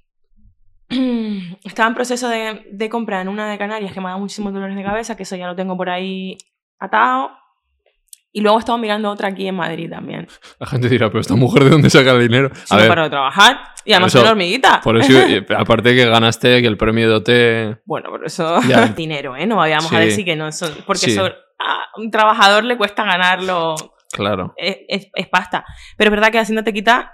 O sea, al final son 60.000. 60.000, claro. Hacienda te quita mucho- bastante Sí. dinero. Pero bueno, eso más otros curros, Claro, más la claro, que no has serie, parado, más o sea, he hecho... He En serio, trabajado. se me olvidado, claro. Eras una vez, ¿no? Era hace una vez, pero ya no. ¿Qué tal? Pues muy bien, no sé, sí, es guay porque de repente he encontrado algo que me llena también. No te puedo decir tanto, tanto como la música, como cantar, pero me gusta, ¿Te gusta ¿eh? interpretar y...? Sí, porque es jugar. Entonces, como tampoco tengo una gran base previa, no, no me, me juzgo, pero desde otro punto. Ya. Entonces es guay. Fue guay la experiencia. O sea, ¿te gustaría hacer más papeles? Y... Sí, me encantaría. ¿Ves? Si es que puedo hacer lo que quiera. O sea, es que... Pero es que esta- todo el mundo puede hacer lo que quiera. No, pero no todos valemos. Bueno, yo a lo mejor tampoco valgo, pero le Ya. echo todo el morro posible e intento aprovechar la oportunidad, claro. Yo estaría tranquilo. Mira, si me va a cantar, puedo actuar, puedo bailar, me puedo ir ahí a Ibiza. O sea, a mí es, a mí es lo que me sirve. ¿eh? Yo cuando me estreso mucho con esto, yo soy abogado y digo, bueno, puedo volver a hacer otras cosas y es como digo, uff, me calma. O sea, que a ti también te tiene que decir. Todo no es eso, porque cuando pones todas las manzanas en el mismo cesto, Luego, siempre tienes la presión de... Sí, Sí. tengo, creo que tengo opciones. Eso es. ¿Y qué tal con el Sebastián Yatra? Claro. Súper bien, se va Sí. muy guay. Y aparte, los dos... Es ninguno- porque sale también en la serie, que yo siempre doy por hecho cosas, por si la gente no sabe. Eso, sí. Es una, es una vez, es una Mm. serie con música de es una serie Netflix. musical, la primera serie musical que hizo Netflix para España, dirigida por Manolo Caro, y donde había un reparto en plan así de Chandía, Rosy de Palma. Guau, Así de Chandía, es que, artistazo. chaval. verdad, yo acabé enamorada de ese hombre. Sí, ¿no? Es una pasada. Ese sí que es polifacético también. Tiene un Canta- grupo también que canta canta de- que flipas. Canta de la hostia. Eh, interpreta súper bien, es súper gracioso. Es que no sé. Es, o sea, es perfecto. Es perfecto. Me- Yo me apoyé muchísimo en él, me ayudó muchísimo también. Mm. Y me divertí mucho con él porque teníamos muchas escenas juntos. Mm. Fue muy guay, la verdad. Y Sebas al final, tanto Sebas como Mónica Maranillo también, que nunca habíamos hecho nada así. Y de repente, pues, nos apoyábamos los tres mucho. Mm. Estudiábamos los tres también juntos. Quedábamos varias veces para estudiar los tres y pasar las escenas. Y fue guay, la verdad, fue Sí, muy guay. buena experiencia. Sí, fue súper divertido. Y Netflix también, tocata. Netflix bien. Netflix Claro, bien. por eso ahora entiendo lo de los pisos. claro, ve- subas todo, sí, Netflix sí. bien, Netflix bien. Sí. ¿Qué, ¿Qué tal, claro, qué tal Sebastián con Aitana? Pues yo qué sé. Dicen que están juntos, ¿no? No sé, yo por eso como les conoces, digo... Ya, pero tampoco le pregunto por su novia da o igual su habéis quedado y ha, y ha venido Aitana también, ¿o? No, no, la verdad es que no. No lo sé. No, dicen que están juntos. Yo Sí. también he visto mm, Fotos por ahí o fotos y cosas, pero ellos se llevan muy bien. Quizás Sí. solamente son colegas. Claro. O tienen un rollito, nunca se sabe. Pero de ahí a que mm, estén juntos, no Claro, lo sabemos. Es que, claro, ¿cómo, se ¿cómo vives tú todo este mundo del salseo, del, de que te persigan? A ver, a mí no me persiguen, Ya. gracias a Dios. Yo creo que estoy en el momento, en el punto exacto, ¿no? Es como en el límite, ¿no? En Eso plan, es. No, no me molestan, me conocen, pero no me molestan. Ya. Y eso es lo guay. A ver, y cuando ya has dicho... Has dicho antes que tienes novio, por ejemplo, ¿lo habías dicho antes?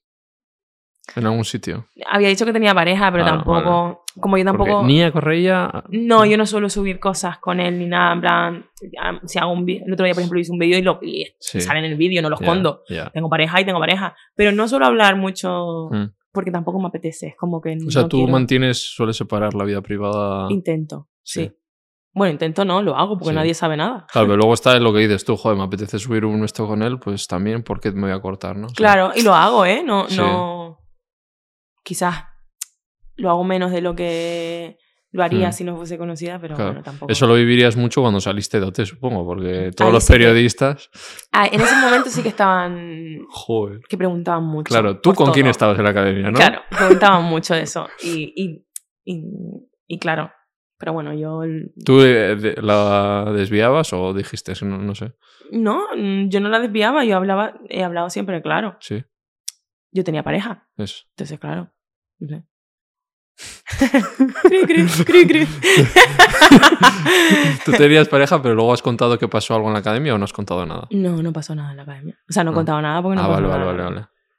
Vale, ¿qué es para ti el éxito? El éxito para mí, pues yo creo que poder vivir como quieres y, y de lo que quieres. O sea, para mí el éxito es eso. Y sobre todo tener paz. Yo me sí considero que soy súper exitosa. Mm. Sí. Porque estoy justo en el momento en el que estoy, estoy muy bien. Y porque vivo de lo que me gusta, mi pasión. ¿Y los números? A mí me da igual. Tus managers O sea, estarán que- en contra de esto. Sé que, sé que mi manager no, obviamente. Claro. Pero es que yo... No puedes depender porque entonces te, Pues te vuelves loco. Te vuelves loco, ¿no? Y conozco artistas que sí, ¿eh? Sí. Y todo el rato pensando e intentando. Comparaciones, y- ¿no? También. Sí, quizás antes yo me comparaba más también. Es inevitable cuando sales además con tus compis de... justo a este le han- decía, me han llamado para no sé qué. Y yo, joder, ¿y a mí por qué no me dicen de esto, no, esto? no? Claro. Y empiezas, el que tenía un esto como tóxico, incluso empiezas como a compararte que no, no mola. Bueno, yo nunca, o sea, creo que ninguno de nosotros llegamos a tener tan ese nivel de comparación porque como somos, hemos sido tan indiferentes todos Claro, que no hay ninguno, o sea, mis compañeros ninguno hacen la misma música, creo. claro. Entonces, claro, es como cada uno de su padre y de su madre. Obviamente, al, al principio tienes un punto de comparar, que, que piensas, Como una referencia, ¿no? A ver si... pero tampoco, mm, No. no, no sé. Mm. ¿Quién, ves, ¿Quién le ves más futuro de tu edición? Más futuro. Profesionalmente. Mai. A mí. Mai porque mm, Es, es, un muy chico proyecto como tú, eh, también, eh, viene de, de currar y... y porque es un proyecto súper sólido, porque lo tiene clarísimo y porque ella no va a parar hasta, ¿sabes? O sea, yo creo que es la que más, sí. Mayalin y yo. Vaya colabo podréis hacer también, ¿eh? Sería rarísimo. ¿eh? sería ra- sería súper raro. Un indie latino. Sí, sería rarísimo, pero vete tú a saber, ¿eh? Cinco segundos. Sería rarísimo. ¡Agua! Sería raro. Y bueno, cada uno luego lleva su esto, yo qué sé. Por ejemplo, Bruno también tiene un proyecto muy sólido, pero no se ve tanto, ¿no? Que es eh, con Claro. su proyecto de... Es que al final, No es todo lo que se ve... no todo lo que se ve al fin. Es como. Hay veces que me da rabia porque la gente piensa que, que, que los que no estamos súper mega expuestos somos unos muertos de Ya, hambre. Si no sales... Para nada. O sea, o como la gente que dice que Amaya no ha tenido tirón, o como. Es como. Cada uno ha decidido hacer lo que ha querido, lo que está Claro. haciendo. A lo mejor, verdad que hay mucha gente que a lo mejor está un poco más frustrada porque quería Claro. más y no ha podido, pero creo que no es. Mi caso, por ejemplo, no es. Yo estoy en el punto en el que quiero estar. Al final, eh, ¿a quién no le gustaría llenar un Wisin? Pues mira, Te molaría a ti. sí, pero me hace más ilusión que la gente compre mi disco y escuche mis canciones. Claro. No sé, que cada uno tiene prioridades, Eso es. metas y El éxito para cada uno es es diferente. tan diferente. Por eso digo que yo me considero súper exitosa. Mm. Vale, pues vamos con las tres últimas preguntas que hago a todo el mundo. La primera, serie y música favorita. Serie, pues favorita, ¿sabes qué pasa? Soy un desastre porque tengo muy mala memoria y soy la típica que ve pelis y ve series y no se acuerda que las ha visto. Entonces cuando llega al final, o sea, eso por ejemplo es un Sí. desastre, a mi pareja le desespera. Porque veo toda la película y cuando voy llegando al final o a la mitad, ¡ay! Esta ya la he visto. Y es como, tía, ¿sabes? O me quedo dormida súper rápido. Ahora, por ejemplo, estoy viendo The Last of Us Ajá. y me flipa. Sí. Sí. Ah, tiene que ver, todo el mundo está con eso. Es guay, Sí. es muy guay. Eh, luego, ¿qué más? No sé. De Netflix ahí de tu casa. Mi frente en mi casa, no sé, Vikingos me Ah. mola muchísimo. Em, no sé. Y alguna otra random. Lost. Mi favorita. No la he visto. ¿No la has visto? No. ¿De qué va? De Perdidos, de que eh, se estrella un avión en una isla. Ese del 2005, ¿eh? Creo que me suena esa serie. Esa cambió la historia de la Sí, sí, televisión sí, en las series. No la he visto, pero sé cuál es. Es un ataque hacia mí que no sepas qué es Lost. La voy Está a ver. en Disney Plus. La voy a ¿Tienes? ver. Sí, tengo. Pues mira. La voy a Es, ver, es ¿vale? diferente porque ahora todo queremos consumir súper rápido. Es más lenta, pero es Pero es guay. tiene 20 personajes. O sea, no te aburres porque cada uno es de su padre y su madre. Qué guay. Y es muy, muy guay. Lost, perdidos. Ahí vale, queda. la veré. Música. y música, f- la música latina. O sea, Sí. mm, mucha música cubana, mucho. Eh, mm, Alain. Pérez es uno de mis compositores favoritos, que es Mm. un compositor cubano. Y tiene un- una, de sus una de sus canciones, creo que puede ser una de mis favoritas: El Valdés. Tic Tac de La Habana. Eh, Valdés, por ejemplo, Rubén Blades. ¿Y mujeres eh, que sean referentes para ti? Musicalmente hablando, eh, me gusta, o sea, ya no está, pero cantando, por ejemplo, Celia Cruz, Mm. una Sí. locura. Em, la India también, que también hace salsa. Nati Peluso me gusta mucho Mm. porque también le gusta mucho la música latina. ¿eh? Sí, sí. Em, ¿Quién más? Eh, Larisa Bacallao, que también es una cantante cubana. No sé. Tiene que haber más. Mm. ahora mismo- Vale, y luego que el tercer bloque, el tercer nombre que se me ha olvidado eh, de antes, eh, los pilares fundamentales de tu vida. Los pilares fundamentales de mi vida, obviamente mi pareja, que es quien se come todo cuando llego a mi casa. Mi mejor amiga, que me saca el bucle todo el rato y además es como... O sea, yo creo que si hubiésemos sido de la misma madre, no nos hubiésemos parecido tanto. Es muy fuerte. Sí, mis amigos, mi entorno, mi familia, son mis pilares. ¿Te ves volviendo a Gran Canaria? para jubilarme. Eso, sí, ¿no? Sí. Para jubilarte, sí. Para jubilarme, sí, yo creo que sí. De momento no. Mm. Porque yo llego allí y estoy más de una semana y más, y más fisio. Sí. Que ya me he acostumbrado a la vi- al ritmo madrileño. Sí. Y, y he hecho mi vida aquí. Piensa que llevo aquí 10 años. Claro, Y 10 años de la vida más adulta. sí. Entonces. Ya eres madrileña casi, eres Casi, gata. casi. Segunda pregunta que hago todo el mundo, veganismo. Yo como vegano, ¿qué, qué os parece? Además tienes compis ahí. Sí. ¿Qué me parece? O sea, es verdad que. A ver, me voy a meter en un terreno pantaloso porque he visto tu vídeo de. Eh, no me gusta el maltrato animal, pero como carne. Entonces, claro, Bueno, no me gusta el yo también maltrato. pensaba así, o sea, Pero no sé si esto está bien o está mal. ya. ¿Sabes? No sé. No sé, ¿a ti qué te parece? O sea, con, con los animales, ¿qué relación tienes? Hombre, me flipan los animales, Eh, sí. pero claro, me da miedo que te diga que me flipan los animales y luego diga que me los como. Entonces, claro. O sea, entiendes el no punto, sé ¿no? Claro, sí, claro, y sí, es sí. súper hipócrita porque intento, en mi cabeza es verdad que yo intento Sí, intentamos ir acorde eh, con todo lo que pienso. pero en decimos, este venga, caso, voy a comer ecológica, venga, casi mejor. No, porque también, claro, claro, claro. también sufren. Entonces, Claro. no sé. ¿Y te, te ves, yo que sé, en un futuro cambiando la alimentación? Podría ser porque es verdad que, por ejemplo, yo antes, la, una tontería, a lo mejor la leche, yo siempre he bebido leche de vaca en mi Mm. casa, siempre sabía leche de vaca y queso muchísimo.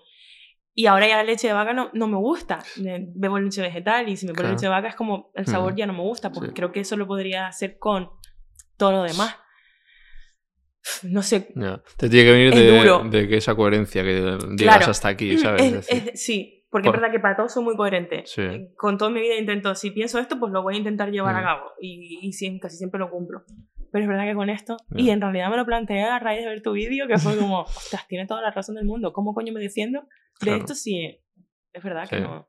Pero eh, en- todos decimos que hay como diferentes fases y la primera es darte cuenta, porque hay gente que lo niega y dice, no, no, no, que está bien, que es coherente, ¿sabes? No, Entonces no la primera es yo mismo, yo mismo decía, yo soy súper animalista y luego digo, pero ¿qué hago comiendo un animal? ¿sabes? Entonces el primero es darte cuenta y luego reflexionar tal y, y luego ya dar el cambio, pero bueno, ya es algo, ¿sabes? Es decir, Sí. soy hipócrita, no todo el mundo lo, lo afirma, ¿sabes? ¿Y cuánto tiempo llevas haciendo? Siete años. Siete años. Sí. Qué fuerte. Y fue así que te... Sí, sí, vi un vídeo de, de todo eso y dije, eh, no, yo no voy- yo por lo menos no voy a ser parte de esto, ¿sabes? Y voy a ser, intentar ser lo más coherente posible. Que luego es un aprendizaje, que, que irás descubriendo y dirás, los champús, venga, pues miras. Porque hay Sí, gente sí, que, todo. como ve que es muy difícil, no hace nada. Pero es ir, ir aprendiendo, Los champús, las, las, cremas para la todo, cara, la, Que sea cruelty free y tal. Sí, sí, sí. ¿Y Mayalen qué? ¿Nos, ha- nos dio la turra ahí en...? Sí, un poco. Sí, un poco se sí. explicó y tal. Sí, de hecho, eh, me encantan sus lentejas y sus cosas que me hace para comer. Sí, una vez nos hizo. Además ella, como lo hace todo con amor, seguro diría, pues Sí, mira, cariño, es que no... sí, y te lo dice así, y claro, y al final tiene toda la razón del mundo. Claro. Sí que nos habló un montón, pero tampoco nos quiso... Sí. No, claro, si es que te tiene que salir, yo no, claro, yo no que quiero... sí que es verdad que mucha gente lo que dice es que... Y esto sí que es verdad que yo sé que no es necesario. Mm. Como que al cuerpo nos hace Sí. falta la La proteína carne. animal. Y cuál. yo sé que eso no es real. O sea, no- yo en realidad creo que si me hubiesen criado en el veganismo, Total. seguramente no mi pensamiento hubiese sido Claro, diferente. eso O si es. mis padres, en mi- casa es verdad que se come mucha Sí. carne. Y en Canarias, o sea, el pescado el- es como Mm. muy típico. Menos mal que tenéis lo- las papas... Las papas arrugadas. Oh, Las papas arrugadas Eso es vegano. mojo. Y el gofio también es, es vegano. así, ¿no? Sí, ¿Qué es el gofio? Es un cereal Ah, Es un cereal, hombre, claro que depende cómo lo prepares, puede ser vegano o no, porque hay Ya. una manera de prepararlo que es con caldo de pescado con carne, todo de carne. nosotros tenemos un amigo vegano, el Toño. O sea, de Canario. Tenemos un amigo vegano. de Tenerife, ¿no? Tenerife. En Tenerife se come, Sí. oh, se come súper bien. Vale, pues para ayudarte, para que tengas info, te voy a regalar mi libro, Vale. La Era del Veganismo, con prólogo de Clara Lago, que es vegana también. Y los beneficios van donados a un santuario vegano que trabaja este chico, que es vegano también, todo vegano. y Qué guay. Pues me lo voy a leer, ¿eh? ¿Te gusta leer a ti? Sí. A mí no. A mí sí. ¿No te gusta leer? ¿En no, serio? no. A mí me gusta mucho y me Me gusta cuesta. además libro. No, sí, ¿no? eh, Eh, ebook o... eh, No, Ya. me gusta el el- físico. sí. Me gusta tenerlos en la estantería, eso es verdad. ¿eh? Yo los tengo en santería, pero me los he leído. pero también me pasa como con las películas. Me los Sí. leo y se me olvida. Total. Y luego es lo típico que lo vuelvo a reto, o sea, vuelvo a coger. Esto me suena. de- Y cuando voy leyendo, no, ya está. Ya lo esto había lo leí. leído. Claro. Tienes ahí pérdidas de memoria. no me pasa con las letras de las canciones, pero me pasa con los libros, con las películas, con las series, con los nombres muchas veces. ¿Has tenido algún déjà vu en, o sea, en alguna canción has tenido algún que se te ha ido? Sí, muchas veces. Y Y que. ¿qué dices? Ah, agüita, y venga a bailar, ¿no? No, yo me he creado mi propio idioma. Yo, por ejemplo, en el lío hacía muchas veces, había canciones que de repente me daban blancazo y, y hacía así. y hacía eso. O, mm, Y le ponía muchísima actitud y la cara, y es como si me estuviese sabiendo la letra y la gente no se daba cuenta. Mis Hostia. compañeros sí, pero la gente no. Te lo juro que eso lo, lo hacía muchísimo. Pues me daban ya, blancazo. tiene que ser horrible que estés en un concierto. Y se te vaya la letra. Pero es fácil. Luego ya seguro que te- yo veo a cantantes que ya le han pillado el truco y cogen y hacen. pum, Claro. ¿no? O sea, Ya, pero si no se la saben, pero es una gran claro, putada. encima pierdes la letra, pones el micro y el No, público no se lo sabe. todo nefasto. Y Horrible. como pase eso, ya te vas a poner nerviosísimo y todo va a ir a peor. Claro, no pillas el ritmo, tal, no sé qué. No, yo por eso intento. O sea, casi siempre, muy pocas veces me ha dado blancazo, ¿eh? O, o de repente se me olvida la palabra y, y digo otra. Pero casa con lo que. la Claro. que- entonces, guay. Claro. Sí. Y te pones ahí pronter o. No. No, no, no. no. Ni pronto ni playback. O sea, he hecho playback creo que dos veces en mi vida. Sí. Y fue en Canarias el otro día porque mm, la obertura eran un escenario muy grande, Sí. eran unas notas muy agudas Sí. y había que hacer mucho Claro. recorrido, entonces no se podía hacer en directo. Era, por técnica era imposible. Y luego no- en una televisión que el, el sonido era nefasto y tuvimos que poner playback. Mm. O sea, note no hay, no hay playback. O sea, no me gusta, no me gusta. No, pero en note. Ah, no, en OT no. Es todo en directo. como Sí, va a haber claro, claro. Sí, No sé. Yo quiero yo ya le, le dije a Belén también que estuvo con vosotros, ¿no? Sí. Que yo, mi sueño es trabajar en Operación Triunfo, o sea, ¿En serio? como entrevistador, eh, cuando os vais o cuando sea, pero yo quiero vivir un poquito de eso y me Se flipa. puede, ¿no? Yo le dije a Belén que lo sustituía. Hombre, justo echando a Belén, no. Vamos, Ya, vamos a intentar que sea de me, otra me manera. puso ella, eh, hombre, lo mejor sería los dos o Claro. dos. Yo ahí echándole a la pobre. Belén, No. qué guay es Belén. Sí. Nos- eh, nos- conmigo yo era un caso perdido porque ella me intentaba enseñar cosas de Claro, de y redes. Era imposible. Sí. Pero no sé, veo tan buen rollo que digo, joder, qué suerte trabajar ahí, no sé. Es guay, es muy Sí. divertido. Va, va a haber más, ¿no? O sea, están ahí maquinando. No lo sé, yo he leído muchas cosas por Sí. Twitter, pero no sé si al final eso. Sí. Yo creo que estaría bien esperar un poco. Sí, ¿no? Sí. Aunque la gente ya tiene ganas de otra edición, ¿eh? Sí. Sí. En la 1 no va a salir, lo que es, al menos. O sea, que no sé dónde la van a sacar. No lo sé. Yo le he planteado que cogiesen un no Operación Triunfo molaría de gente profesional, ya. ¿Sí? O sea, para que te digan a ti, ¿no? No.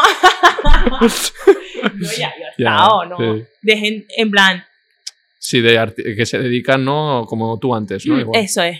Sería un no Operación Triunfo. Porque había un Ya. nivelazo que no sabrías a quién elegir. Y Ya. se puede enseñar Sí. a gente que ya es profesional. Ya, pero pierde esa, yo qué sé, de, de ves a alguien que, joder, no sabe bailar y le enseñas a bailar, o cuando ya sabes todo, Ya, el problema de, de no ves a alguien que hay mucho, mm, ¿cómo se dice esto? Eh, fal- es decir, me estoy muy Nada, da igual. falsos. no, Ah. falsos no, lo que quería decir es que te crean un... Operación Triunfo a veces te crean unas expectativas de un artista que tú piensas que es un artista y luego Ah, te ya, das cuenta que es un cuadro. Claro. Entonces, claro, eso de ir semana a semana con una persona creyendo que se está superando. Ah, tal, y, luego sigue siendo un cuadro. luego, Claro. O sea, que claro, yo puedo entrar, me puedes ahí forzar ahí. Eh, eh, Que eh, no hemos hablado varias veces.